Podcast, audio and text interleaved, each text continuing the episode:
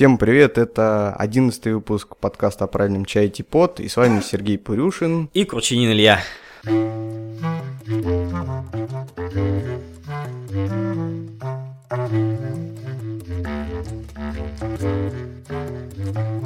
У нас с вами начался новый сезон. Так, и почему же он новый? Во-первых, мы купили хорошее оборудование для подкастинга, ну, более-менее получше. Я надеюсь, что слушать нас теперь будет немного приятнее. Вот. Ну и в новом сезоне мы придумаем много разных прикольных фишек, а, связанных с подкастом. Ну а сегодня просто немножко поговорим о всех темах, связанных а, с чаем.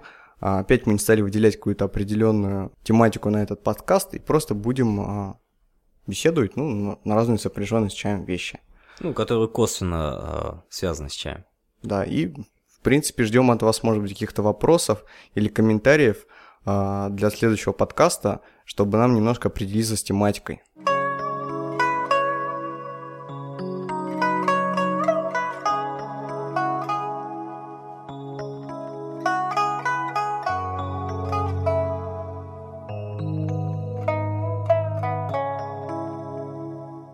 Ну давай сразу к первой теме тогда перейдем. Сегодня мы хотели mm-hmm. поговорить о такой теме, как чай и музыка. То есть мало какая чайная церемония, а, особенно в России, обходится без музыкального сопровождения. То есть вот, Серег, ты как человек, который любит и разбирается в музыке, наверное, лучше тебе первому высказаться по этой теме. Да, в принципе, понятно, что никаких правил относительно музыки и чая, то есть не существует, как вообще не может быть существовать вообще каких-то правил, связанных с процессом распития чая, да. Здесь каждый выбирает то, что кому нравится. Понятно, что когда начиналась чайная тема в России, в принципе, а, то все пили чай исключительно по звуке китайской классической, наверное, или китайской народной музыки, то есть это традиционные китайские инструменты.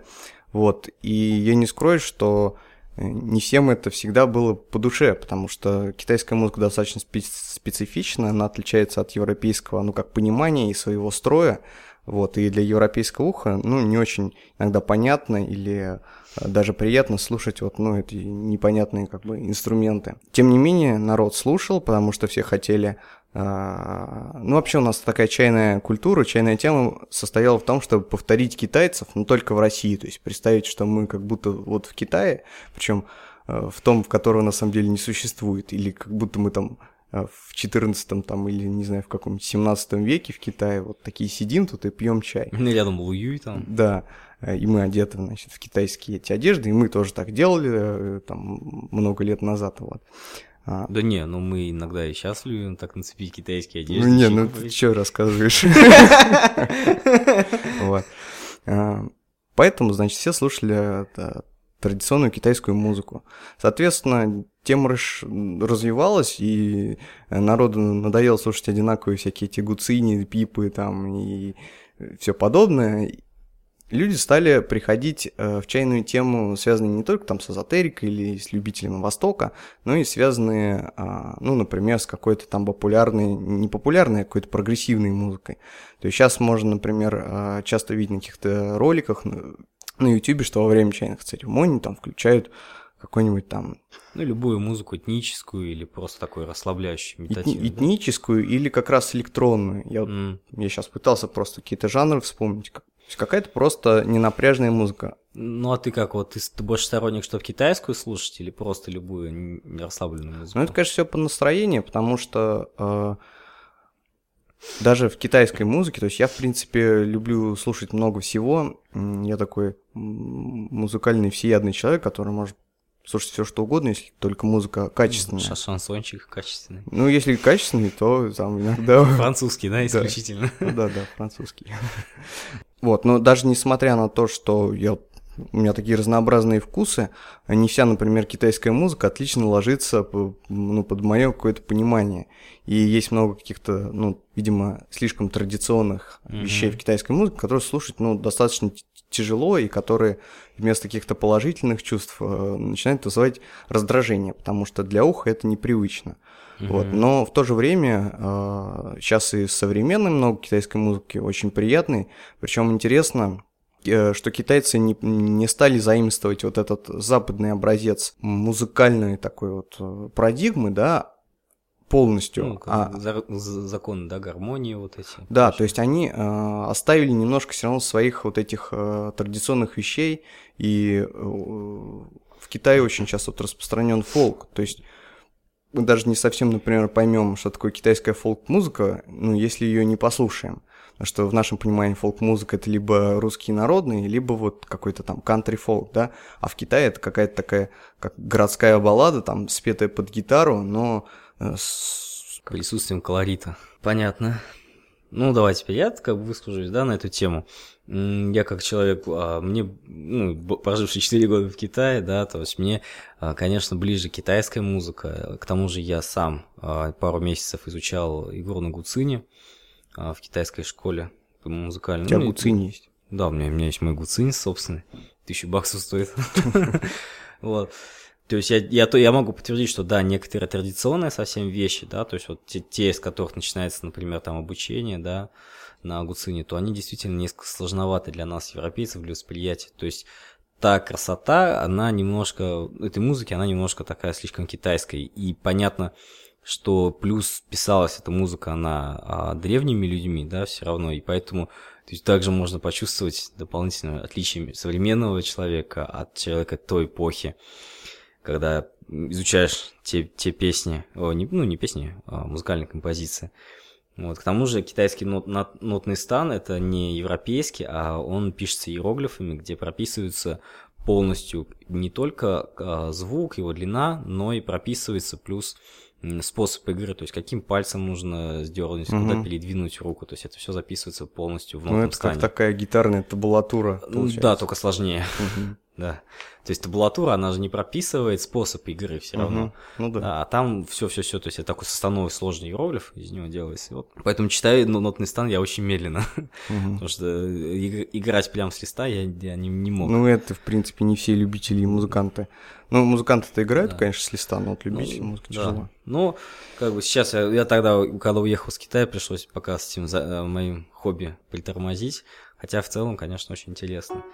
Ну вот я э, в связи как бы с музыкой тут вот, э, подготовил, вспомнил одну историю. Э, называется она как по-китайски Гаошан Люшуэй. Это значит, что высокие горы и течет вода. Или как в высоких горах течет вода, то есть перевод может разниться. Но по истории, то есть это именно высокие горы и текущая вода. Она рассказывает нам о двух людях. Одного звали Джунзи Чи, а другого звали Боя.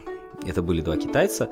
Вот Боя это был, а, принадлежал к аристократическому слою Китая, и вот он как-то сидел а, где-то там на природе и играл на гуцине.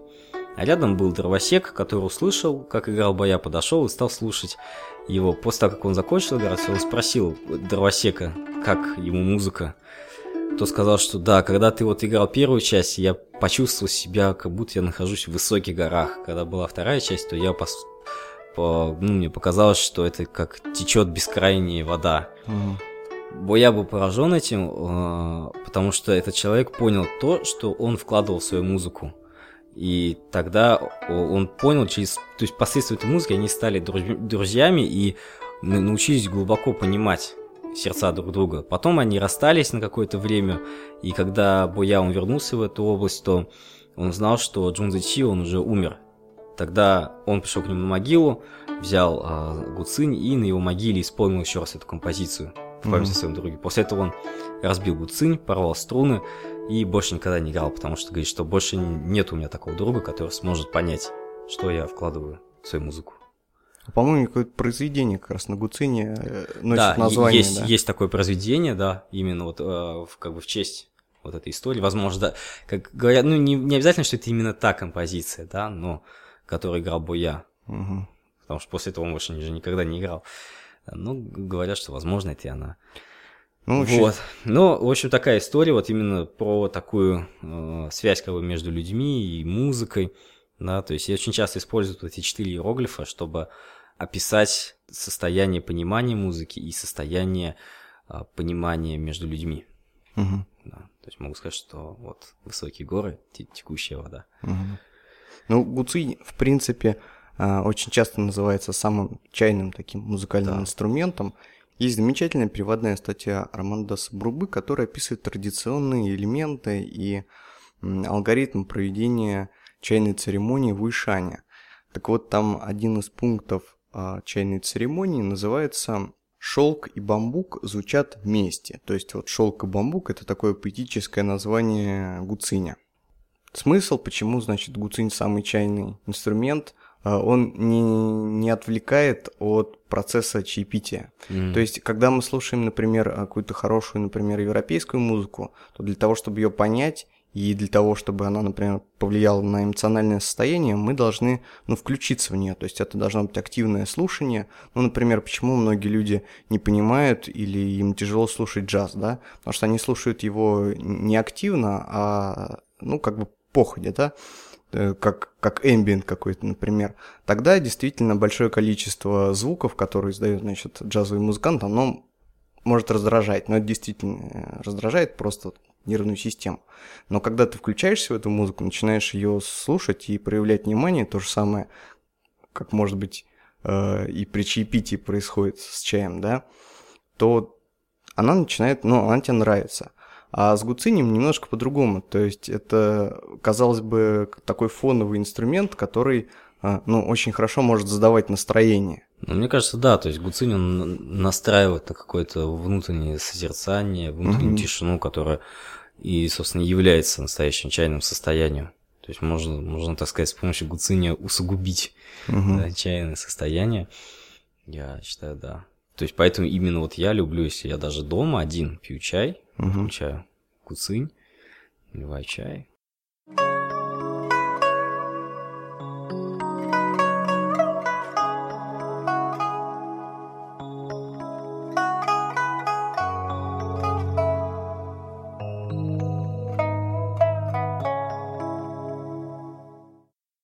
Ну а что ты подразумеваешь под чайным состоянием? Под чайным состоянием? Ну вот мы, да, постепенно переходим ко второй теме нашей, это, так сказать, чай, чай и философия, как мы ее сегодня назвали. То есть, естественно, что когда мы говорим о чае, мы не можем обойти стороной это некую философскую составляющую чая. То есть мы все знаем о связи чая, а, с, например, с, с традицией чань. А в традиции э, чань очень ценится чистота сознания и непосредственное восприятие, то есть не без происхождения через наши какие-то умственные фильтры и состояние созерцания. То есть вот на мой взгляд, состо... чайное состояние, оно именно ближе всего к вот этим чайнским состояниям, состоянию чайской медитации, да, постоянной. И по... именно поэтому, когда говорят в Китае о чае и чань, говорят, что чай и чань одного вкуса – то же самое, кстати, говорят и про гуцинь, да? Угу. Цинь и чай одного вкуса. Да, именно поэтому, что эти вещи, они взаимосвязаны. То есть чай через состояние связан как с музыкой, так он и связан и с а, какими-то медитативными практиками вроде чань. Угу. То есть вот дух, заложенный в чайную церемонию, и дух, заложенный в чане, они между собой пересекаются. Ну, то есть не, не зря есть легенда про Бадхидхарму, про там, про Дамо, про то, что он был да, ну, начальником чая. Я понятно, что легенда, но, казалось бы, э, человек более как бы известен э, тем, что он был родоначальником там чай-буддизма, да, да. дзен-буддизма. А, Причем тут вообще чай? Вот я всегда задумывался, но и, именно потому, что, да, чай, он, э, состояние, которое он приводит человека, чем-то сродни состоянию медитации. Угу. То есть такое более глубинное созерцание себя, то есть оно вырывает из обычности восприятия мира.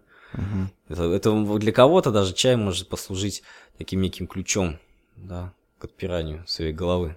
Вот. Ну, также чай, он связан с даосизмом, хотя а, в некоторых школах даосизма чай запрещено употреблять. А, нельзя пить? Да, нельзя пить.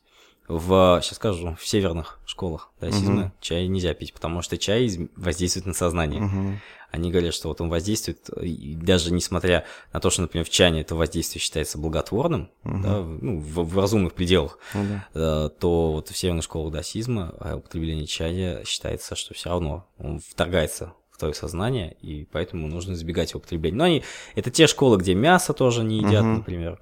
Вот, то есть, например, все из южные школы, uh-huh. да, да, они, пожалуйста, там, да, они даже водку пьют китайскую, то есть едят мясо, чай, и говорят, все хорошо, все дао. Каждый шаг приближает к тебе дао, тебя к дао. Ну, как южный более, более правильные. Несомненно. Они же чай пьют. Ну, я, я пил как-то чай с одним даосом в Пекине.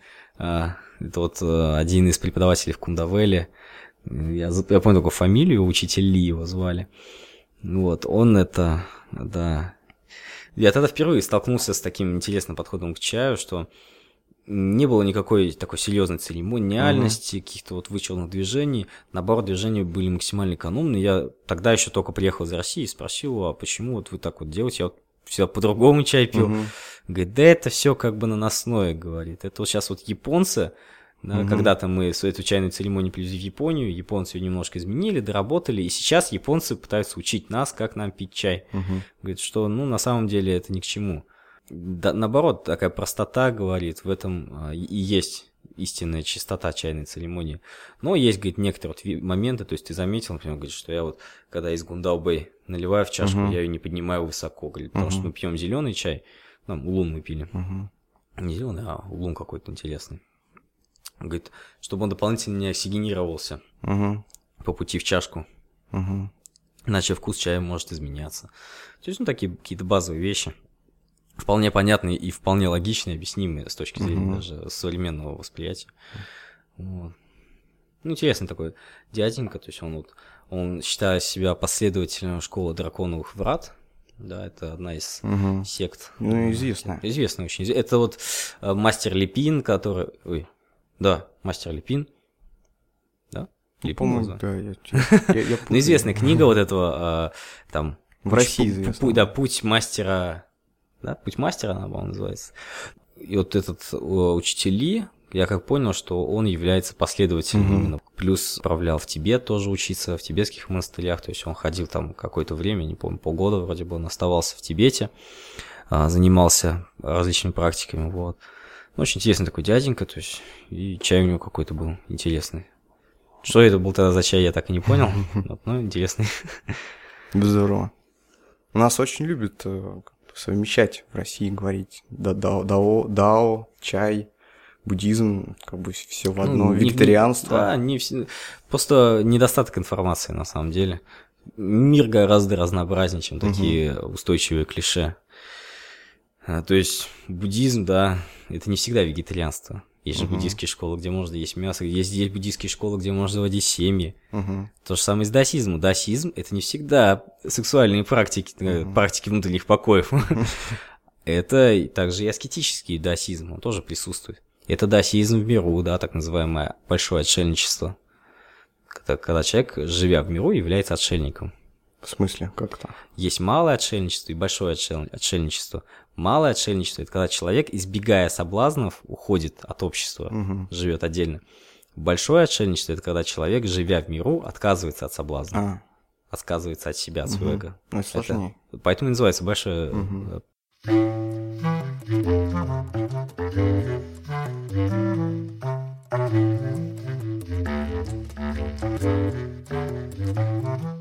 А теперь мы переходим непосредственно к чайным темам. И хотелось бы затронуть вопрос а, экологии чая. С экологией в Китае сейчас все очень плохо, да? Плохо там уже с ней, конечно, давно, но китайцы в последнее время, насколько я просто вижу из новостных каких-то сводок, из э, там, новостей в интернете, они стали обращать на экологию хотя бы внимание, но, видимо, дошли то есть, до какой-то... Ну, определенный уровень жизни как бы стал, что можно на другие вещи какие-то обращать внимание. Ну да, какая-то пошла такая публичная дискуссия в Китае на эту тему, и ну, зная китайцев, наверное, это ну, тоже... Не, не, не, не только дискуссии, то есть поднимаются законопроекты Ну различные. да, то есть зная китайцев, они что-то будут делать в этом направлении, да. вот, э, потому что, ну, с экологией все действительно все очень плохо. Э, особенно вот повлияли, наверное, последние эти события в Шанхае, по-моему, был какой-то жутчайший смог несколько в Пекине, месяцев. В Пекине, в Пекине, да, несколько месяцев назад. Да и в Шанхае тоже, по-моему. Нет, в Шанхае была жара. А, в Шанхае ну, была жара, и там люди падали в обморок. Угу. Вот, а про смог, ну да, там, там тоже, в принципе, смог был, да. Но самое страшное это в Пекине. Я вот был в Пекине, я там провел, недавно провел, сколько там, две, две, три, ну, три недели почти. У меня просто кожа даже начала на руках облазить. Угу. И кашель появился, потому что там просто дышать нечем. Угу. Ну и понятно, что большинство людей, которые увлекаются чаем, ну, естественно, они думают, что чай произрастает в каких-то обособленных таких интересных местах, красивых, да, с красивой природой, до которых, ну, не доходит вот эта вся внешняя экологическая китайская проблема. То есть для меня вот был первым шоком, когда мы ехали на поезде из Аньси в Уишань, этот поезд Тагуани Духунпао, когда мы проезжали очень красивые такие горные пейзажи, где-то это, наверное, уже было на подъезде к Уишаню, а, то есть ну, чай, чай рос, да, там вдоль железнодорожных путей. Ч чай это ладно, черт с ним с чаем. А утесы, значит, э, под утесами какая-то река такая горная, красивая. Идет, идет, идет, и раз бах какой-то завод с тяжелой промышленностью, из которого валит красный бурый какой-то дым, и сливается что-то в эту горную речушку. Да? То есть понятно, что, например, чай в самом Ишане, да, в этой вот э, в заповедной зоне, тем более если там уровня вот Джиньянь, то есть телсный чай, он э, растет в каких-то хороших э, ну, экологических ну, тоже, условиях. Тоже не сто процентов, там иногда вдоль дороги его сажают, например. Ну да. Просто да. чтобы за то, за тот Джиньянь. Да. Да, но тем не менее, вот такие вещи, которые творятся, в общем, по стране, они в любом случае, ну, влияют, как бы, не очень, так скажем, хорошо.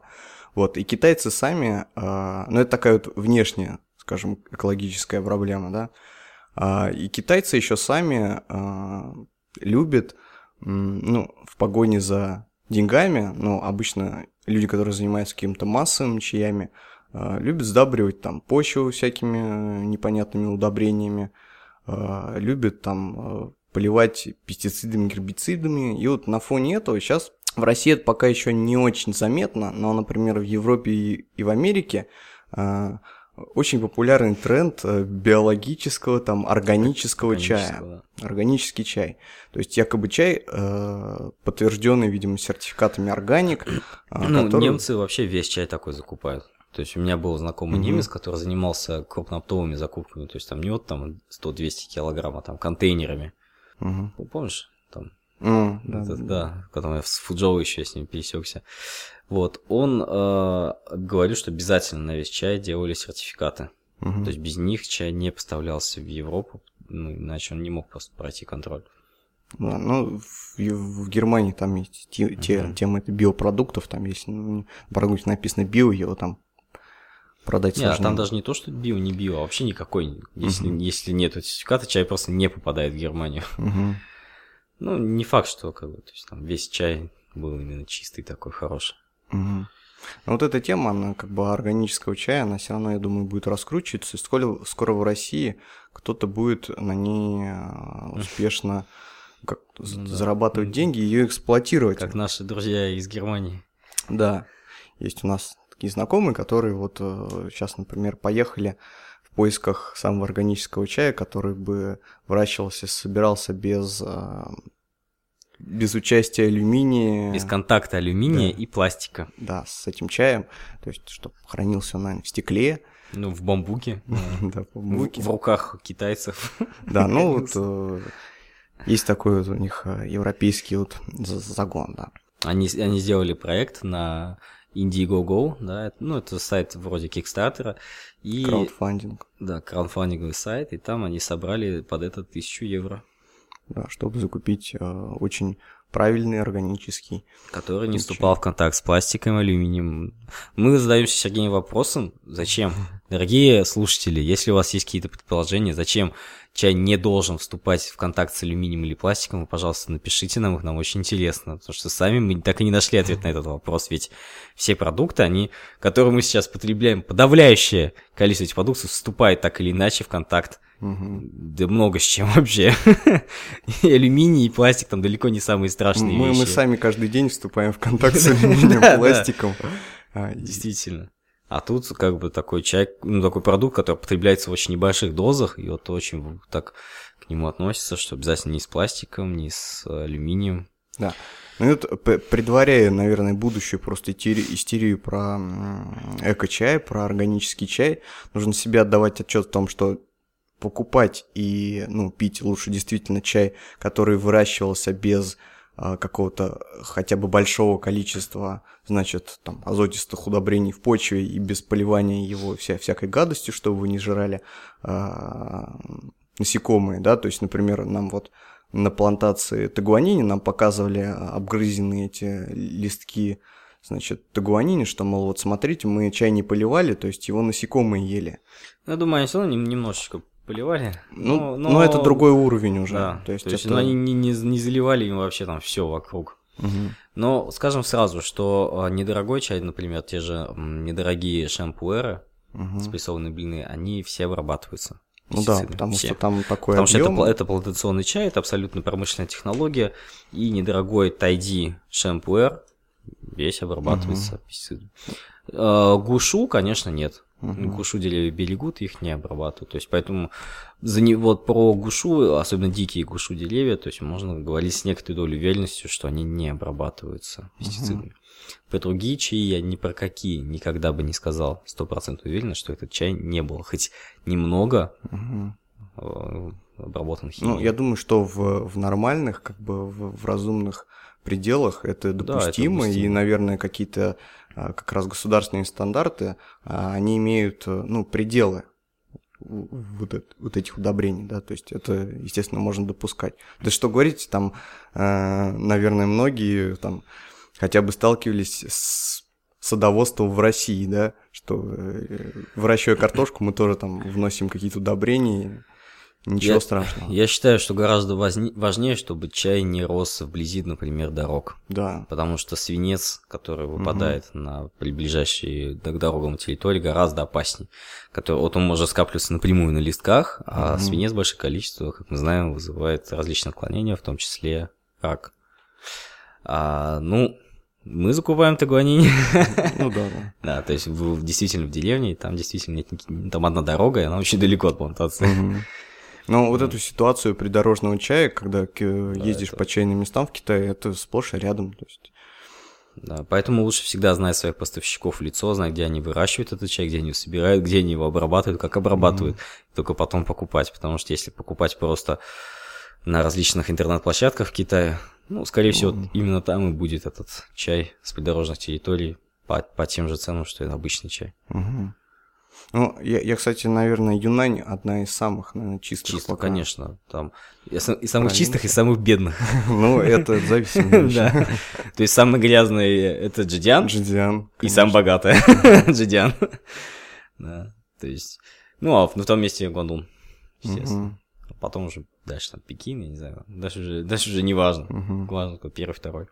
Ну, неспроста, кстати, сейчас вот как раз в Америке и в Европе шенпуэр очень активно пытаются угу. продвигать, именно пользуясь темой а, вот этого органичности. Ну, ну, принципе, ну действительно, что пуэр это действительно самый органичный чай. Но опять же, только со старых деревьев. Угу. Там тайдича, ни о какой органичности говорить не приходится. Единственное, что можно успокоить людей тем, что та, это крупные фабрики, как правило, производят uh-huh. тайди чай, как правило, что вы, выдерживают они технологию uh-huh. все равно. То есть все, все с ним все с ним там в пределах нормы. Ну да. Потому что приезжать в большую фабрику очень легко с такой некачественной угу. продукцией. То есть она себя проходит сертификацию обязательно потребительскую. То есть все, все, все в пределах нормы. Но если вы хотите действительно органик, да, угу. то, конечно, ваш выбор это гушу пуэр. Угу. И главное, не переживайте. Ну да, в нашей жизни есть много гораздо более опасных вещей, чем да, больше, чай какой-то. Больше вреда здоровью будет от ваших нервов. А, там, а, за, да, да чего угодно. Все вредно, если много этим что-то увлекаться. Ходить много будете, тоже вредно. Много сидеть будете, тоже вредно. Нужно баланса, как говорил мой учитель. Важен баланс.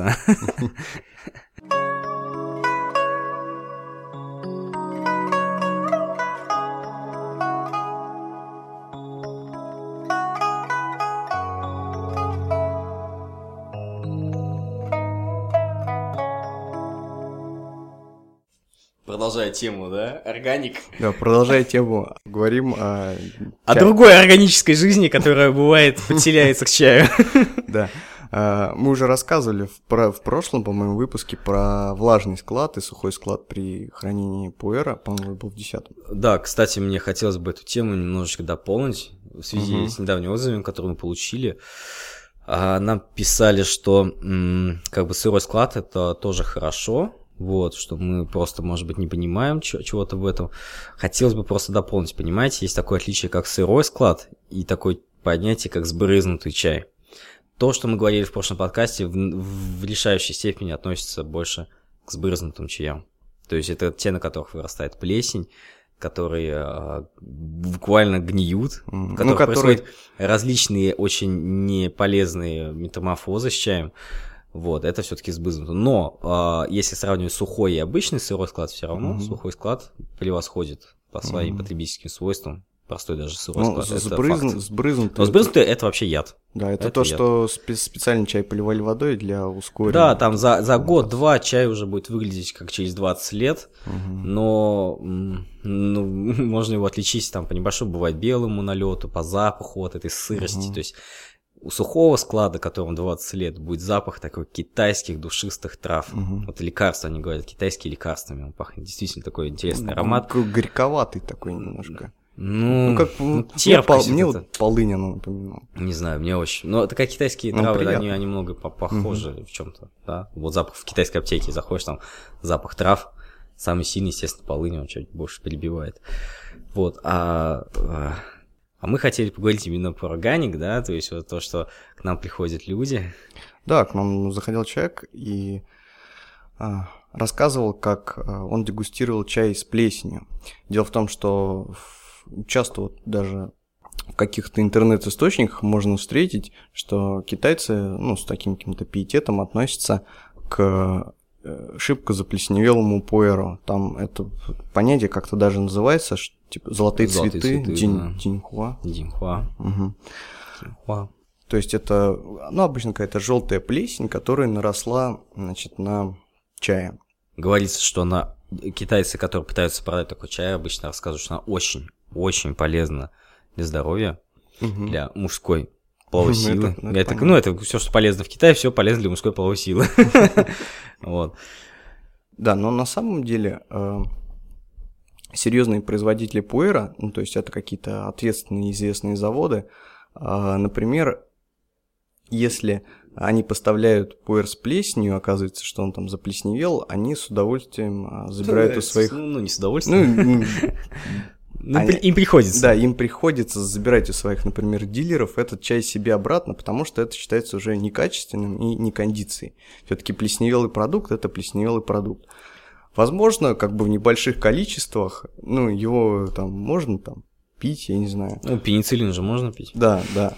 Но, честно, когда чай сильно заплесневел, у меня, например, ну, возникает некая брезгливость, и мне страшно такое вот э, впускать в свой организм. Может быть, э, yeah, оно ну, полезно, хотя... В общем, скажем так, насчет именно этого органик ти, можно сказать, что мы очень не рекомендуем его пить. Ну, вот тот человек, с которым мы общались, который сказал, что он дегустировал чай, он сказал, что, ну да, он понимал, что он пьет это, собственно, плесень, то есть э, у него не было каких-то восторгов, но по вкусу было что-то такое интересное, ему даже понравилось. То есть никто не запрещает вам экспериментировать, но... Делайте это осторожно. Да, делайте осторожно.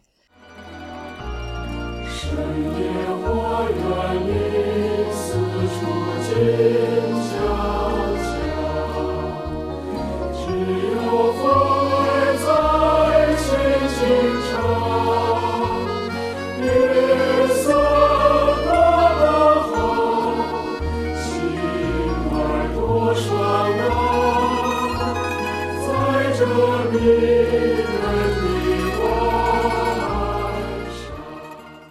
новом сезоне мы открываем часть новых рубрик, которые будут повторяться из подкаста в подкаст.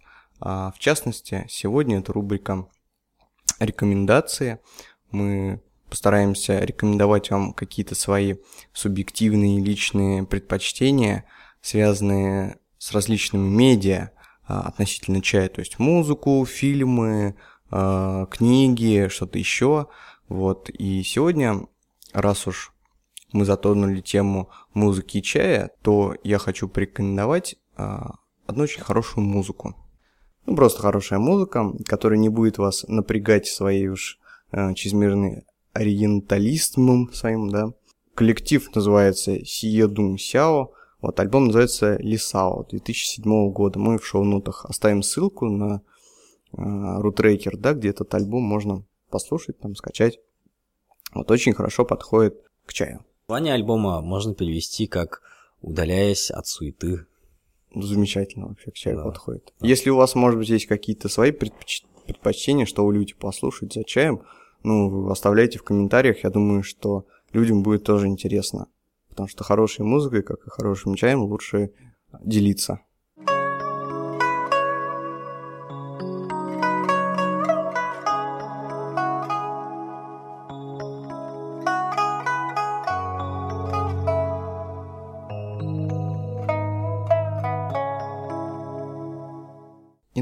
Всем большое спасибо. Подошел к концу наш одиннадцатый выпуск Типода. Всем всего замечательного. Пейте чай и будьте здоровы.